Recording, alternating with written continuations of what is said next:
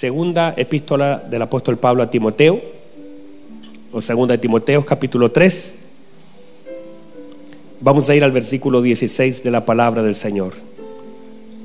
Y si lo encuentra, póngase en pie, y si no lo tiene y lo quiere leer junto a nosotros, eh, es bueno andar con la Biblia, es bueno, es muy bueno andar con la Biblia. De hecho, uno de pequeñito le decía que uno debía, en ese tiempo no había celular, entonces no, no había opción. Ahora uno tiene la Biblia también en el celular, pero sí te da cierta oportunidad andar con la Biblia. Eh, eh, no sé si son cosas mías o no, pero el hecho de, tenerla así como impresa es como, es, distinto, ¿verdad? No es lo mismo. Quizás es la misma palabra, pero es como algo, no sé, quizás son cosas mías. Pero tenerla así como en las manos y poder leerla, y es más, dar testimonio, porque ya que andes con una Biblia en la calle, ya por lo menos algo dice, ¿verdad? Eh, de hecho, a los hermanos que se llevaron el, el, ¿cómo se llama eso?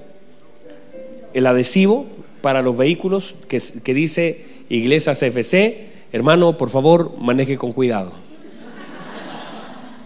Y se lo digo porque pensándolo bien, yo no sé si hacemos buena o mala publicidad con ese loquito atrás, hermano. Y eso tiene mucho que ver con cómo nosotros manejemos. Porque el otro día me pasó que tuve que hacer una, una virada supersónica y justamente iba con, con el apóstol en el auto y era para el otro lado, no para allá. Entonces hice una virada y después dije, santo, y ando con ese loquito atrás. Como que de pronto eso es bueno para los que decimos pase, por favor. Y es malo para aquellos que se meten así y hacen maniobras excesivamente arriesgadas, ¿verdad? Así que si lo va a usar, no no hay problema, pero maneje bien. No vaya a ser cosa que después me manden un mensajito por ahí. Bien, vamos a la palabra del Señor, por favor. Usted conoce esta escritura, pero la vamos a refrescar. Dice, toda, ¿cuánta? Dice, toda la escritura es inspirada por Dios. ¿Por quién es inspirada? Es inspirada por Dios y útil. ¿Para qué? Para enseñar. Es útil para redarguir. Es útil para corregir. Útil para instruir en justicia. A fin de que el hombre de Dios sea, ¿cómo debe ser? O sea, ¿qué te puede hacer perfecto? La inspiración de la escritura, ¿verdad? ¿Qué intenta hacer la inspiración de la escritura? Hacernos perfectos. Eso es acercarnos, entendamos perfecto, si bien eh, eh, en algunas traducciones es maduro, entendamos ese concepto como hacernos a la imagen de Cristo, porque la perfección es Cristo, ¿verdad? Entonces dice, a fin de que el hombre de Dios sea perfecto, enteramente preparado para toda buena obra. O sea, si, si la escritura no te prepara, no te perfecciona, y después de estar 20 años expuesto a ella, no estás, no estás siendo más exacto en lo que estamos haciendo, o de alguna forma después de saber tanto, porque hay gente que sabe mucha palabra, pero en realidad no sirve mucho en sí, o no es muy útil al propósito. Entonces uno tiene que empezar a examinarse. Porque si usted está siendo expuesto a la palabra, no podemos, sería ilegal el hecho de que usted diga, wow, qué tremenda palabra, escuchamos el día, el día domingo, el día viernes o el día sábado, eh, y eso no haya cambiado nada a tu vida. Porque hay personas que intentan con una palabra llenar el intelecto y buscar la última revelación que pueda encontrar y uno la puede aplaudir. Pero si eso no transformó tu vida, si no fuiste un mejor esposo, mejor padre, mejor hijo, si el consejo de la palabra no te acerca más al propósito, no te suma, no cambia área de tu vida, entonces uno dice, ¿qué fue? Llenó parte del área de Grecia, llenó parte de, tu intelecto, la aplaudiste, la, la gozaste, dijiste cuánto sabe, pero si no te cambia, en sí pierde efectividad en tu vida. Porque la palabra tiene el poder de transformar, de corregir, de redarguir, de hacerte perfecto, de acercarte a Cristo, de que un área que no se parecía ahora se parece. Pero si eso no pasa, entonces fue solamente un buen fin de semana. Y, triste sería que digamos que hermoso fin de semana tuvimos, pero que nada, nada haya sido en nuestra vida transformado. Y la medición no la puede hacer uno, alguien más la tiene que hacer. ¿Verdad? De hecho, Jesús cuando transformó el agua en vino, no la probó, él dijo, uy, que me quedó bueno. ¿Qué hizo él? Dice, llévelo dónde? Al maestro Sala. Y él dijo, uy, ¿quién hizo este bueno? ¿Por qué? Dijo, llamó al esposo porque no sabía que lo había hecho Jesús y dijo, todo hombre sirve primero el buen vino y, después el malo cuando ya están medio cucarros, ¿cierto? Están medios mareados, pero tú, tú dejaste el mejor para el final. Entender entonces que alguien probó el milagro, alguien, alguien midió. Y es muy importante en nuestra vida que alguien también haga mediciones. Esa medición la pueden hacer tus hijos. Tus hijos, por ejemplo, mis hijos, podrían ver, o al preguntarle yo, podrían ellos examinar y decirme, papá, después de este fin de semana tú has cambiado. O este año, 2018, he visto cambios importantes en tu vida. La pregunta es, ¿qué diría tu esposa? No le pregunten a la mía, pero la suya. ¿Qué diría su esposa? ¿Podría decir y dar testimonio de que algo... ¿Qué dirían tus padres? ¿Qué dirían tus hermanos? se ve un cambio, porque no es que yo, hay, gente que todavía no, hay problema, todo cambio comienza adentro, pero no puede permanecer en todo el tiempo, no es que estoy cambiando por dentro todavía. Y ese cambio por dentro no se termina nunca a ver por fuera, sino que comienza adentro, pero todo lo de adentro se. Se manifiesta. Entonces, si después de una palabra tan hermosa, después de un congreso, y, y después de toda la inversión, después de todo el sacrificio, después de todo, no hemos cambiado nada, tenemos que examinar. ¿Está de acuerdo conmigo? Y ahora sí que se puede sentar.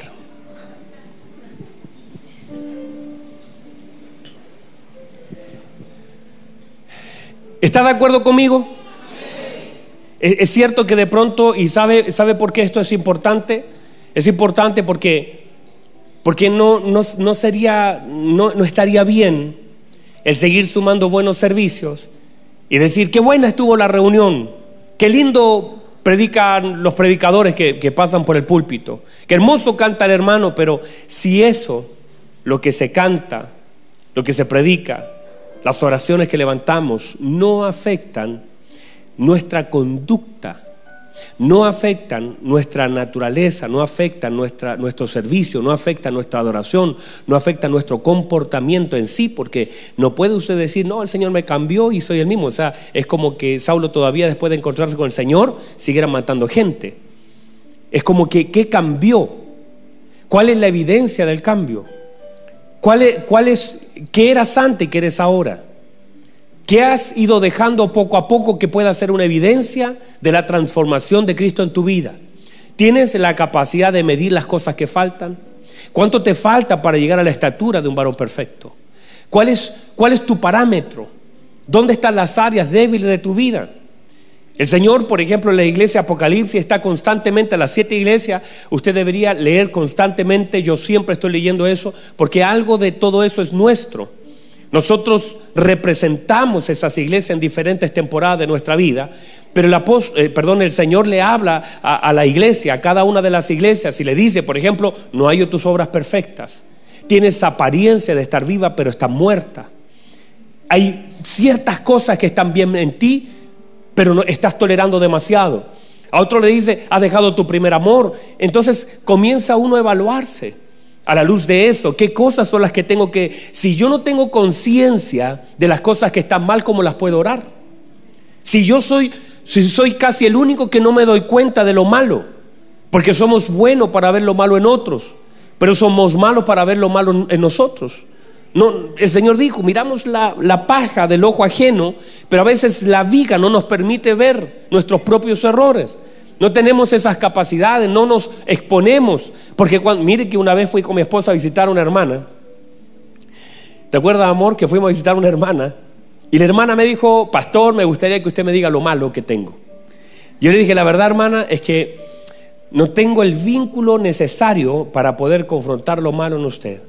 Y sé que si le digo lo que yo veo mal, usted se puede sentir. Entonces ella me dijo, no, si yo soy madura, dígame nomás. Yo le dije, hermana, en serio, son tantas cosas malas que veo. No, no le dije así. Le dije, veo, veo cosas, pero no, no eh, démonos tiempo para poder en el tiempo, porque uno cuando tiene vínculo uno puede decirle cosas. Hay personas con las que yo me puedo sentar y decirle, eso está mal, cuidado con eso. Pero hay gente que no se abre y que se siente ofendida si tú le dices algo que está mal por la escritura. Entonces uno tiene que tener cierto vínculo para poder llegar al corazón en forma personal. la hermana me insistió. La hermana me dijo, pero pastor, está en mi casa, dígame nomás. Y yo llevo años en el Evangelio. Y me apretó el botón y me equivoqué. Y le dije a la hermanita, le dije, ¿sabe hermana? Y le dije, no cosas duras, no nada, pero le dije, yo veo esto que debe cambiar. La hermana se, sintió ofendida. La hermana dijo, ¿en serio, pastor? Y de ahí quedó en silencio. Le dije, ve, le dije. Y después tuvo como dos semanas sin venir. Entonces, ¿qué pasa? Que a veces uno no es consciente de las cosas que uno está mal. Y es muy bueno y es necesario que uno esté consciente de las áreas débiles de su vida. Porque si uno no tiene conciencia de sus áreas débiles, mire que en una guerra, si uno no tiene conciencia, de hecho hay, una, hay un, estudio, una cosa que se llama el, el FODA, me recuerdo, donde se examinaban debilidades, amenazas, fortalezas, oportunidades, ¿verdad? Era el FODA y uno decía, ¿cuáles son mis debilidades? Y eso te hace consciente. Hay gente que no tiene consciente sus debilidades y por ahí mismo siempre está cayendo. Y es más, si ya la tienes consciente, pídele al Señor sabiduría para tratar esas áreas de debilidad, porque por allí, de hecho, por allí mismo siempre te van a atacar. Ahora que ya sabes, las expones. Y si, y si necesitas, exponer en un consejo. El consejo siempre te va a dar luz. ¿Estamos claros, hermanos?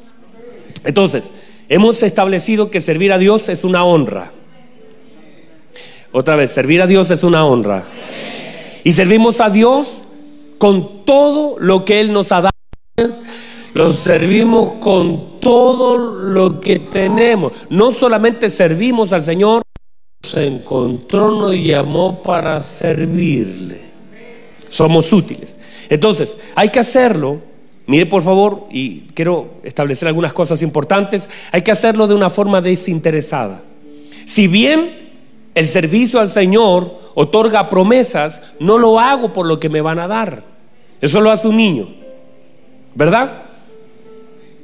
No es que los niños le decimos, mira, si te portas bien, te ganas un, un dulce, ¿verdad? Entonces, hay muchas personas que la motivación es lo que le van a dar, pero nuestra motivación de servir al Señor son otras. Una de las más fuertes es la gratitud. No estoy pensando, si bien el Señor tiene promesas y hay que mantenerlas allí y conocerlas, y es parte de lo que vamos a hablar, pero más importante de eso es entender que mi servicio a Dios debe estar motivado por una consciente gratitud de todo lo que Él ha hecho por mí y todo lo que Él me ha dado y todo lo que tengo de parte de Él y todo lo que soy por la naturaleza impartida. Entonces ya no estoy solamente diciendo, ¿y qué me van a dar? De hecho, así comenzó David. David venció a Goliat inicialmente diciendo, ¿y qué le van a dar al que lo vence? La motivación tal vez inicialmente no fue la correcta. ¿Qué le van a dar? Preguntó tres veces, ¿qué le van a dar a aquel que vence al gigante? Y tal vez él lo venció por esa motivación. Inicialmente todos comenzamos sirviendo al Señor tal vez por una motivación. Quizás hay que empujar a los hermanitos a perdonar, a servir, a trabajar, pero llega un momento donde tu entendimiento se abre y no estás y ya, ya entiendes que tu mayor motivación no es qué me van a dar, sino qué fue lo que me dieron.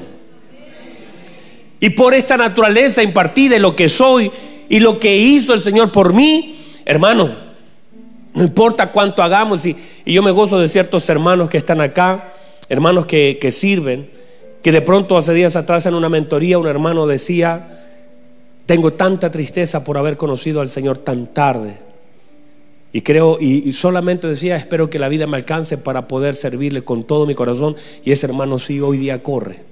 Ese hermano corre sirviendo por un acto de gratitud, porque se siente tan deudor. Y cuando tú sientes, hermano, y, y tienes el peso de lo que el Señor hizo por ti, esa motivación es la más fuerte para poder servir. Y lo que quieres hacer es hablarle a otro. Y cuando entiendes lo que debes hacer, porque una cosa, uno podría servir eh, y haciendo cualquier cosa, pero cuando uno entiende lo que debe hacer y por eso nuestro servicio, debemos definir lo que Dios espera que nosotros hagamos. Otra vez, debemos definir en nuestro servicio qué Dios espera que nosotros hagamos. ¿Sabe usted lo que tiene que hacer? ¿Sabemos lo que hemos sido enviados a hacer? ¿Tenemos claridad de nuestra tarea aquí en la tierra? ¿Por qué está vivo usted? ¿Sabe usted por qué el Señor lo rescató? ¿Sabe usted, santo? ¿Sabe usted por qué el Señor ecualiza mejor eso, mijo? Todavía estoy en recuperación. ¿Sabe usted por qué el Señor lo rescató? ¿Sabe usted por qué el Señor lo perdonó? ¿Sabe usted por qué el Señor lo sumó al cuerpo? Debemos definir algunas cosas en nuestra vida que si no las sabemos, haremos cualquier cosa. De hecho, es como, no sé, pues si mi hijo no ve, no ve lo que yo estoy cocinando, puede poner cuchara sin saber que estoy haciendo tallarines. Y puede servir, pero servir en forma equivocada. Abrir la puerta que no se debe abrir. Ir al lugar donde Dios no te ha enviado. Y qué triste es hacer aquello que Dios no te envió a hacer. El Antiguo Testamento está lleno de gente que con buenas intenciones tuvo malos resultados. Saúl dijo, perdonémosle, total, hay que perdonar. Luego eh, ofrezcamos el sacrificio mientras llega el, el, profeta.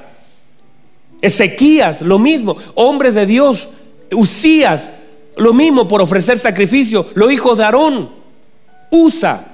Tantos hombres que queriendo hacer algo bien porque pensaron que haciendo era suficiente y a veces no lo es. O sea, uno tiene que hacer aquello para lo cual fue creado y aquello que fue encomendado. Cuando tú te pones en el lugar incorrecto donde Dios no te llamó, termina siendo un estorbo y un peligro. Si tú te autollamas o te pones en el lugar donde Dios no te llamó, o tú haces cosas para las cuales, por eso es importante saber qué nos mandaron a hacer, qué debo hacer. Mire que, que Saulo, la pregunta que le hizo al Señor es clave. ¿Qué quieres que yo haga? Y esa pregunta es una pregunta que debemos hacernos todos y hacérsela al Señor. Leer las escrituras. ¿Cuál es la voluntad de Dios? Para que conozcáis la voluntad de Dios, buena, agradable y perfecta. Pero ¿cuál es la voluntad de Dios? ¿Cuál es la voluntad de Dios para mi vida? ¿Qué fui llamado a hacer en el tiempo que se me dio? ¿Cómo puedo ser efectivo en aquello que se me encomendó? Porque tal vez puedo estar esforzándome, empujando para el lugar equivocado. Y qué triste es hacer todo un esfuerzo, subir una escalera y darse cuenta que la puse la muralla equivocada. ¿Verdad? A mí me pasó. Yo trabajaba con un maestro de pintura. Todo el día me dijo, no, pinta tal lugar, listo, pinté. Todo el día me quedó espectacular.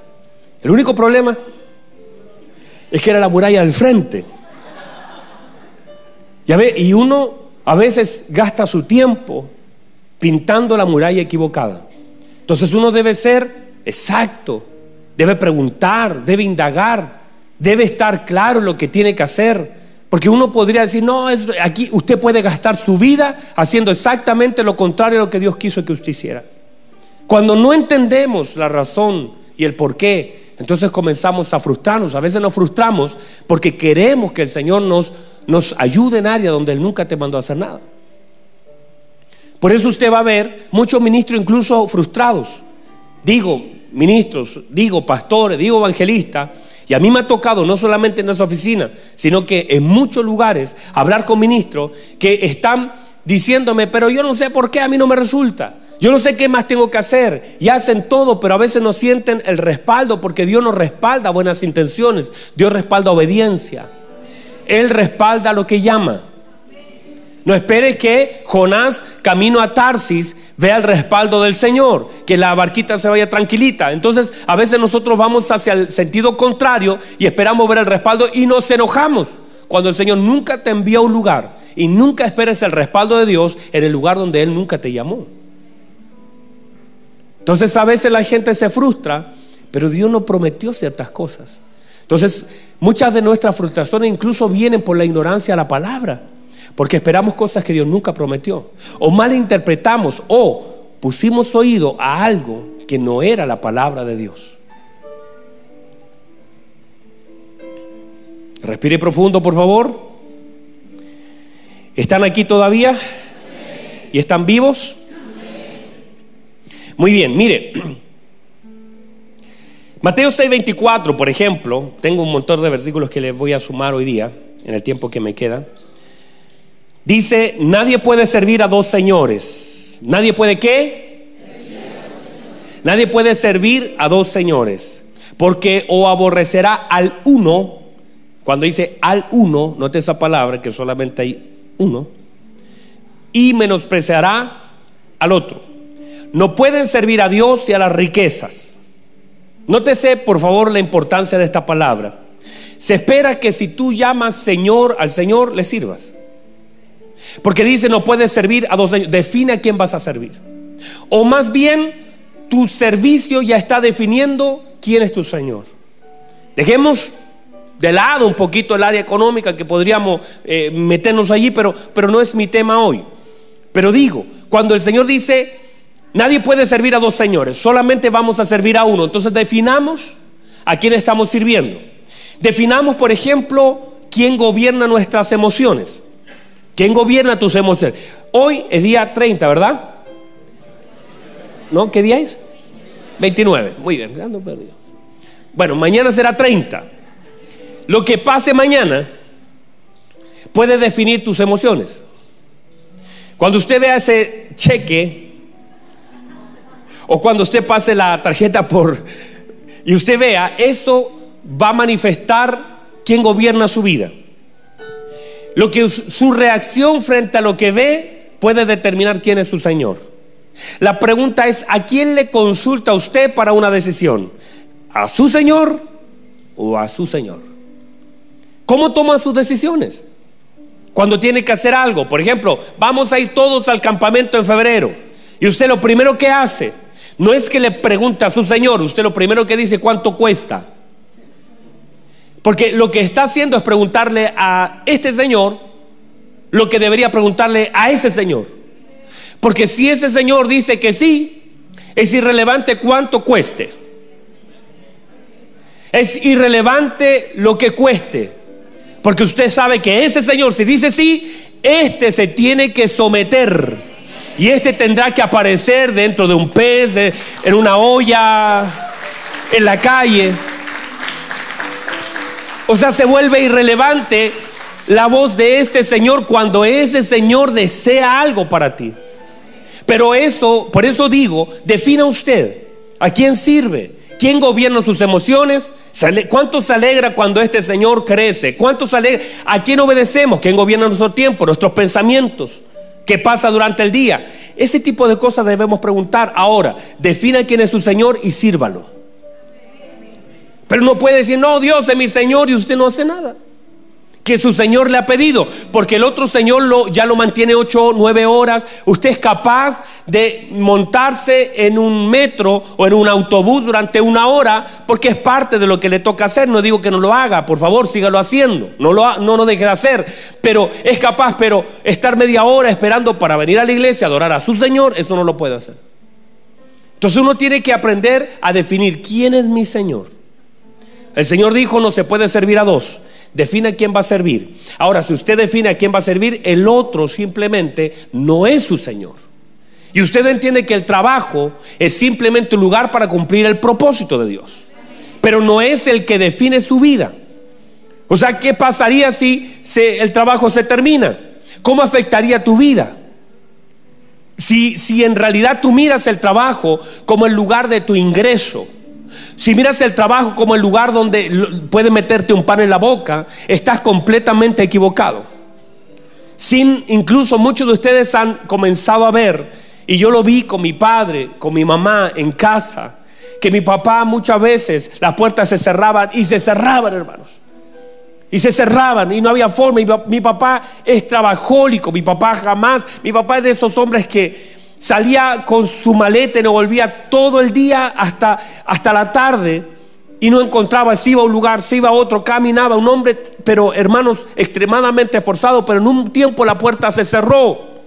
Pero aunque la puerta se cerró, el Señor nos demostró que mi papá, sin clavar un clavo, sin cortar una madera, todavía seguía siendo el Señor de nuestra casa y todavía podíamos comer pan ¿Por qué? Porque aunque en el trabajo no tenga, aunque el trabajo no, aunque ninguna empresa me, me, abrió la puerta, mi provisión no viene de esa empresa, mi provisión viene de Dios. Y Dios es capaz de sumar y todavía quedan testimonios donde alguien golpea la puerta para decir, hermano, sentí del Señor traerte esto.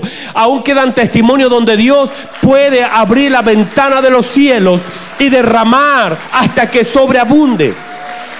Todavía quedan esos testimonios que nos muestran la fidelidad del Señor. Entonces no podemos nosotros desconfiar, debemos aprender qué gobierna. Por eso, si se cerrara la, la, puertecita esa donde estás trabajando, ¿cómo afectaría tu corazón? ¿O seguirías pensando que en realidad todavía puedes vivir sin ese trabajo? Uno tiene que aprender a definir quién es su Señor y servirlo. El Señor lo dijo. No se puede servir a dos. Defina quién es su Señor y sírvalo. Se debe servir a uno, pero se debe servir. La pregunta sería ahora, ¿cuál es su servicio al Señor? ¿Cuál es su servicio? ¿Cómo se mide su servicio? ¿Quién mide tu servicio? ¿Cómo haces para servir? ¿Qué tan exacto estás en lo que estás haciendo? ¿Están aquí todavía? Muy bien, mire por favor, una de las cosas importantes en este servicio a nuestro Señor, es importante que en este servicio nosotros debemos conocer a quien servimos. Porque la medida de mi conocimiento a Dios también es la medida de mi servicio a Él. La medida que más lo conozco, más lo sirvo. A medida que más lo conozco, mejor le sirvo. No, no, pregúntele a Samuel. Después de esa noche, la Biblia dice que Samuel no conocía a Dios ni la palabra le había sido revelada, pero él servía.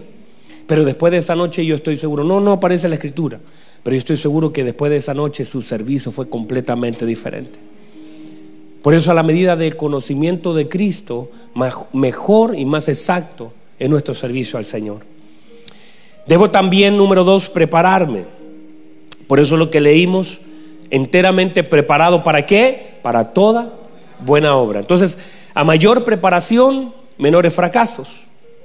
En la medida que esté más preparado, seré más efectivo. Habrá menos pérdida, habrá menos fracaso, habrá menos retraso. No es lo mismo alguien que no esté preparado que alguien que sí esté preparado. Para cualquier área de la vida. Si usted está preparado, será más. Unos días atrás el, el amado Manuelito Pintó ese, muro completo. Tres días con una brocha pintando un pilar. Llegaron ellos y en un rato pintaron todo. ¿Por qué? Porque la preparación te da velocidad, te da efectividad, redime el tiempo. Entonces, en la medida que tú seas preparado, estés preparado para toda buena obra, será más efectivo lo que tengas que hacer. Ahora ponga atención a esto. La idea de la preparación es anticiparme a la ocupación que estoy seguro que el Señor... Mire la medida que usted se prepare, yo recuerdo, Alexis, porque usted es el único que pone atención a esta iglesia, hermano. Yo recuerdo que cuando yo estaba en la universidad, yo tomé cuanto curso había disponible. Porque yo trabajaba con mi papá en, la congregación y había un curso de oratoria, yo lo tomaba. Había un curso de administración, yo lo tomaba. Había cualquier, yo estudiaba los domingos, porque había un curso los domingos, y yo, yo, yo decía, tengo que tomar cuánto curso haya. Y todo pensado y, y pensado en mí de decir, ¿cómo puedo aprender más para servir mejor? Aprendí a tocar guitarra. Aprendí a tocar mandolina, aprendí a tocar acordeón, aprendí a tocar teclado, aprendí a tocar la batería, me fue más o menos, pero la tocaba. Como no había muchos que supieran, todos pensaban que la tocaba bien. Aprendí a tocar bajo, aprendí a tocar... ¿Por qué hice todo eso? Aprendí a cantar, me forcé, al que sabía le preguntaba. ¿Por qué? Porque yo quería servir mejor al Señor. La idea era poder prepararme. Había un curso de teatro, me metía al curso de teatro. Había un curso de locución, me metía al curso de locución. Cosa que se abría, yo la tomaba. ¿Para qué? Para ser más efectivo. Entonces, en la medida que me preparé, puedo ser más útil. ¿Están aquí? Entonces usted debe prepararse, pero pensado, no solamente, no solamente, y, mire por favor, si se le abre una puertecita, esa puertecita que se le abre, Dios la quiere ocupar. Si usted oró en alguna oportunidad y pudo acceder algún curso, piense también que detrás de ese curso Dios quiere hacer algo, conectarte con una persona, pero también capacitarte porque el día de mañana eso te va a servir. De hecho, yo estuve, por ejemplo, en Jucum, yo estuve preparándome para ser misionero. Nunca fui, me preparé para ir a la India, pero nunca fui, porque el Señor nunca me quiso allá, yo era un capricho mío que quería ir, pero aprendí a vendar leprosos, porque era un curso de leprosarios de cómo curar un leproso. Yo entonces cómo hacía la venda, cómo se le echaba la cremita, cómo se tocaba, cómo se desinfectaba. Esas cosas nos enseñaban. No fui, pero no fui porque en realidad yo, yo quería ir, pero después de comer dije, ya no quiero ir. Nos hicieron una comida, hermano santo. Yo dije, esta es la voz del Señor, no puedo viajar. y, finalmente, pero me preparé. Te preparaban meses para poder viajar y poder servir. Otros que estaban ahí y que sí fueron, porque fue el único que no fui, santo Dios, hermano todo lo de mis compañeros, pero por ejemplo, habían algunos que eran, eh, hacían manicure, hacían pedicure, hacían, se habían preparado en algún área que les podía servir en ese lugar. Todas las cosas que en algún momento Dios te permitió el acceso, que tú a través de la oración las conseguiste, que tú cuando ibas a dar una prueba dijiste, Señor, ayúdame en esta prueba y sentiste la mano de Dios, es porque también Dios iba a ocupar ese recurso para poder usarlo para su gloria. Uno tiene que aprender a identificar las puertas que el Señor abre, porque cada puerta que Dios abre, también Dios la quiere ocupar para su gloria. Entonces, por ejemplo, Edras, me quedan solamente nada en realidad. Diez minutitos, Alexis. Diez minutitos. Y cerramos. Edras capítulo 7, versículo 10. Mire lo que dice. Edras había preparado su corazón. ¿Qué había hecho? ¿Qué preparó? uno tiene que preparar el corazón. Porque uno puede tener habilidades, pero un corazón no preparado y eso es falla. Usted puede prepararse, por ejemplo, le podemos dar el curso a las mujeres de cómo vestirse. Mire cómo están las mujeres vestidos, excelentes, presentados. Usted huele Rexona. Usted huele bien, ellos huelen bien. Los podemos preparar en qué decir, cómo saludar, horario de estar. Pero si ellos no preparan su corazón, aunque tengan una preparación formativa y el corazón lo dejan fuera, el día que alguien lo dañe, no importa cuánto le enseñamos. Por eso es tan importante preparar el corazón. ¿Verdad? Dígame amén. Preparar el corazón. Para todas las cosas del servicio en la casa de Dios, debo preparar mi corazón. Para lo bueno y preparar mi corazón para lo malo. Preparar cuando la cosa ande bien y recibir los aplausos y también estar preparado cuando haya crítica. Aprender del Señor que cuando entró a Jerusalén una semana antes de la crucifixión, la gente sacaba su manto, decían, Osana, Osana el que viene el nombre del Señor y lo aplaudían y tiraban su manto, cortaban eh, palmeras, las ponían en la, eh, ahí en, cuando él pasaba. Pero una semana después lo mismo decían, crucifíquele, crucifíquele. Entonces, preparar el corazón. No engañarse con eso. La gente que un día te aplaude, a veces mañana te crucifica. ¿Verdad que sí? ¿Y qué debo hacer? Preparar mi corazón. Preparar mi corazón para el éxito y preparar mi corazón para el fracaso. Preparar mi corazón para la abundancia y también preparar mi corazón para la escasez. Prepararme para cuando el Señor diga sí y prepararme cuando el Señor diga no. Prepararme para vivir en salud y prepararme para vivir también con enfermedad. Preparar mi corazón. Una de las primeras cosas que yo le digo a las a los a los mujeres es que pongan en silencio su celular. una de las primeras cosas que yo le digo a los a los hermanos en el curso de liderazgo es que la gente te va a fallar. Y si usted no sabe ese principio básico de vida, usted va a vivir frustrado. Porque la gente falla. Todos fallamos, menos el pastor. No, todos fallamos. ¿Verdad que sí?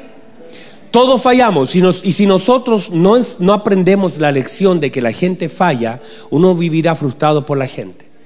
Entonces, ¿uno qué hace? Prepara su corazón porque sabe que la gente puede fallar, aún así no quieran. Hasta los hijos que tú amas tanto y que das tanto, en algún momento pueden, puedes sentir que te fallan. ¿Y qué debes hacer? Tener tu corazón preparado. Tener claro que la gente va a fallar. Por eso usted me va a ver y Josefita siempre me dice, nos abrazamos y todo. Porque la gente cuando después de a veces de ciertas situaciones viene a mí, yo le digo, hermano, vamos. Se cayó, pero levántese, siga caminando, avance. Aprender a amar a la gente que de pronto falla en el camino.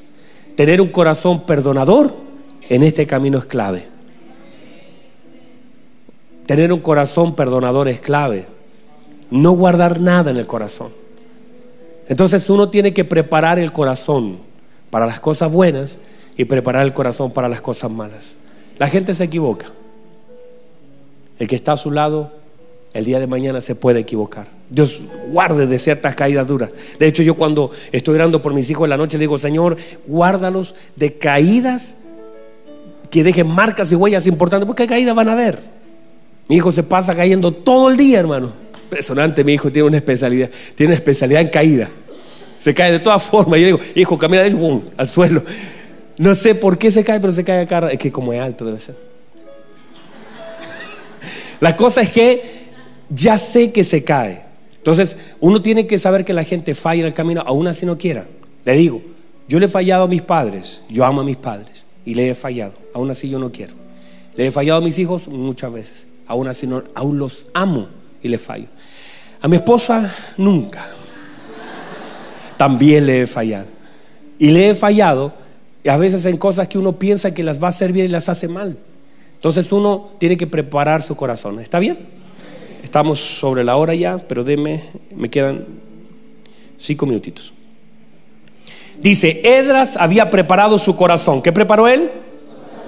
Su corazón para inquirir la ley de Jehová, escudriñar la ley de Jehová, para cumplirla y para enseñarla a Israel sus estatutos y decretos. Entonces, Edras no improvisó. Edras, un reformador, un hombre importante, un hombre que trajo el movimiento, que revivió Israel, ¿verdad? Edras, un reformador. La palabra reformador es clave. Edras, uno que volvió el corazón de la gente al Señor. Edras, un hombre entendido, estudiado. Edras, un hombre erudito. Edras se preparó. Edras no improvisó. Así tampoco nosotros debemos improvisar. Edras preparó su corazón Número uno, para escudriñar. O sea, preparó su corazón para indagar, para meterse en lo profundo.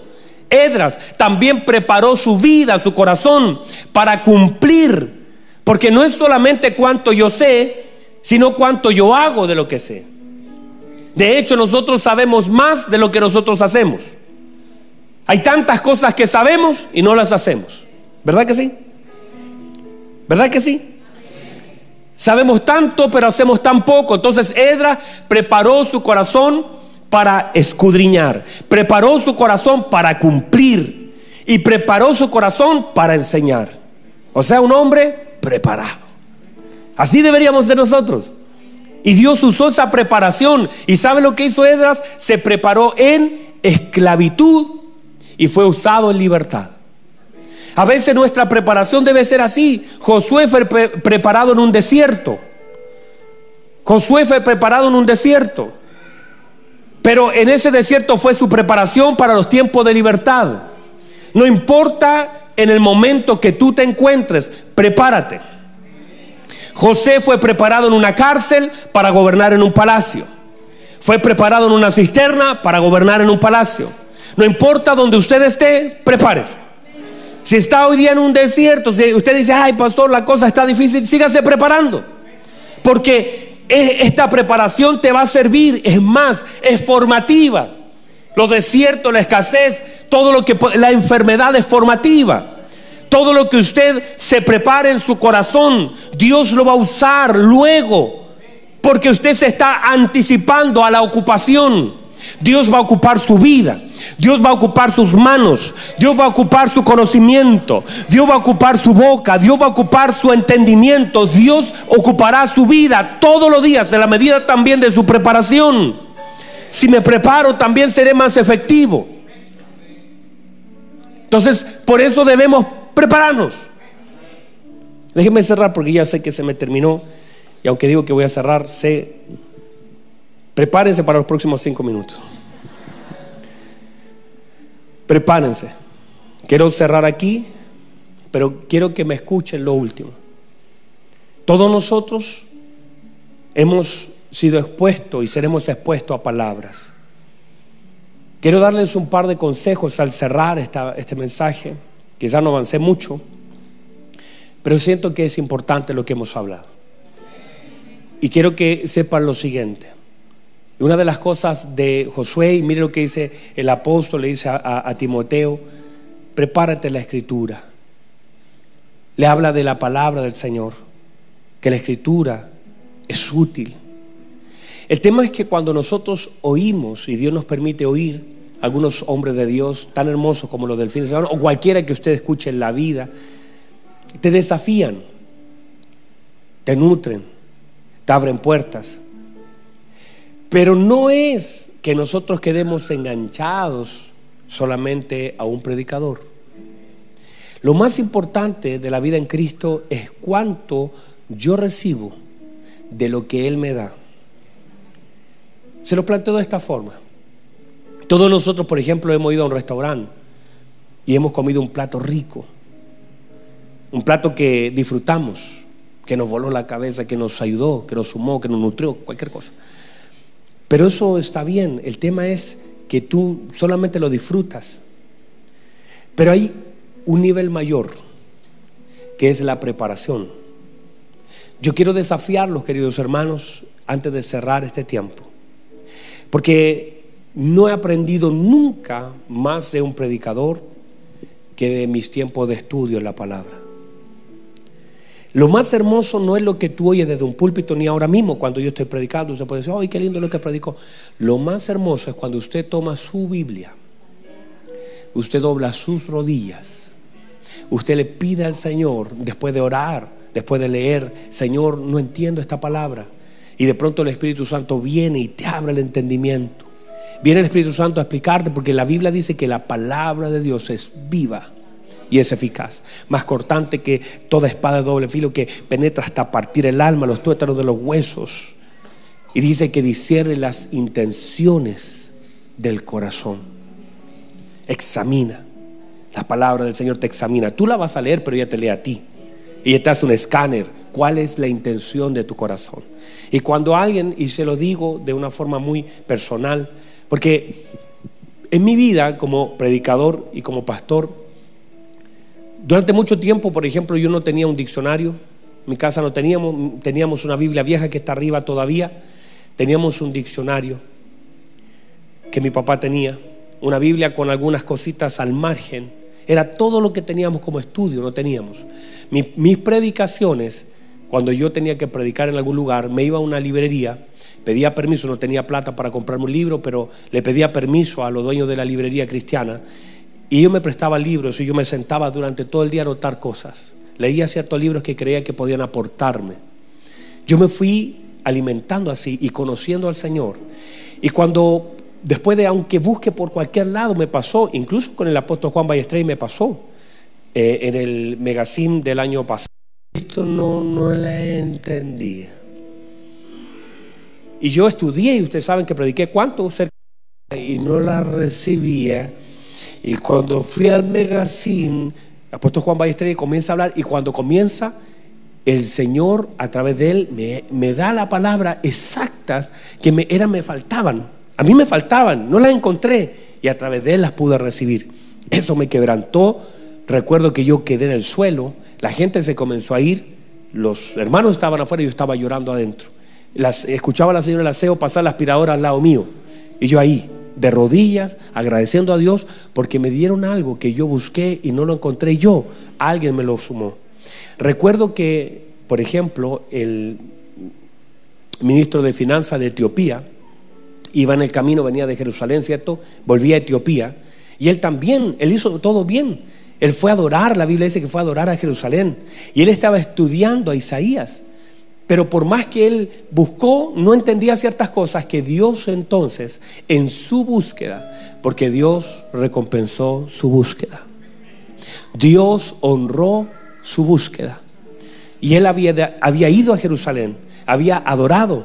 Venía ahora, mire, él pudo haber hecho cualquier cosa, pero ahora venía, venía con el rollo, venía leyendo. Y venía leyendo los pasajes del Cordero eh, que fue llevado al matadero. Y no había forma, no había forma de que él pudiera recibir revelación. Y por eso el Señor tiene que sacar a Felipe del, del avivamiento en Samaria y se lo lleva al camino, lo pone al lado de él. Y la pregunta es, ¿entiende lo que él es? Lo que hace el Señor es le sumó lo que a él le faltaba por todo el esfuerzo que él había hecho. Lo que quiero decir con eso, mis queridos hermanos, es que usted y yo tenemos una porción de Cristo. Qué hermoso que usted cada domingo venga a recibir la palabra del Señor y no deje de hacerlo. Los bendigo a ustedes porque ustedes son un pueblo fiel que viene los jueves también, algunos vienen los martes también, otros vienen los sábados también y son personas constantes. Ahora, no solamente se quede con lo que yo estoy predicando. Tengan sus tiempos devocionales. Tome su Biblia, tome su cuaderno, ore al Señor, dígale, Señor, ¿qué tienes para mí en este día? Porque ahí hay una riqueza tan grande de poder conectar y que el Espíritu Santo, la Biblia dice que el que busca haya, y que el golpea se abre. La Biblia dice que si le buscamos y cuando tú vas a la palabra, hay hombres que van a venir a sumar a cosas que tú ya estás estudiando. Pero no te quedes solamente con la palabra, la predicación nuestra, mía, de todos los predicadores que vas a oír. Tienes que tener tus tiempos devocional. Tienes que ir a la escritura, pedir al Espíritu Santo que te revele. Y Él te conducirá en, en tiempo y nivel. El Señor no te va a dar algo que en este tiempo tú no lo puedas recibir. Y hay muchas cosas que tú puedes oír y muchas cosas todavía no se asientan. Hay palabras que yo recibí hace cinco o seis años atrás que hoy día se hacen carne para mí, que hoy día las puedo entender, que hoy día digo, por eso el Señor habló. Y ahora conecto este verso con ese y ese con ese. Pero hay tiempos, nada más hermoso que usted sentarse en su casa, a la mesa, abrir las escrituras. No deje de hacerlo. No vaya a mal acostumbrarse al hecho de que siempre esté solamente alimentando su vida por lo que alguien habla del Señor. La mayor revelación nunca la va a encontrar de parte de un predicador hacia su vida, sino que en su búsqueda con el Señor, en los tiempos de mayor intimidad, será los tiempos de mayor revelación. Y si usted lo hace así, la gracia del Señor. ¿Sabe lo que será? Usted un carbón encendido que vendrá de todo lugar, de Quilicura, de Maipú. Seremos carbones encendidos que nos juntaremos para adorar al Señor. No estamos esperando, ¿qué va a decir la predicadora? ¿Es bueno? Mi ídolo. No, no es eso. No es bueno, malo, es revelador, no es revelador, ya me lo sabía, no me lo sé, sino que usted también está todos los días nutriendo su vida con la palabra del Señor. No deje de hacerlo, no deje de buscar, no deje de indagar. Yo estoy seguro que el Señor tiene tanto más que revelar para usted y para mí en esos tiempos de intimidad. Amén. Pónganse en pie, por favor.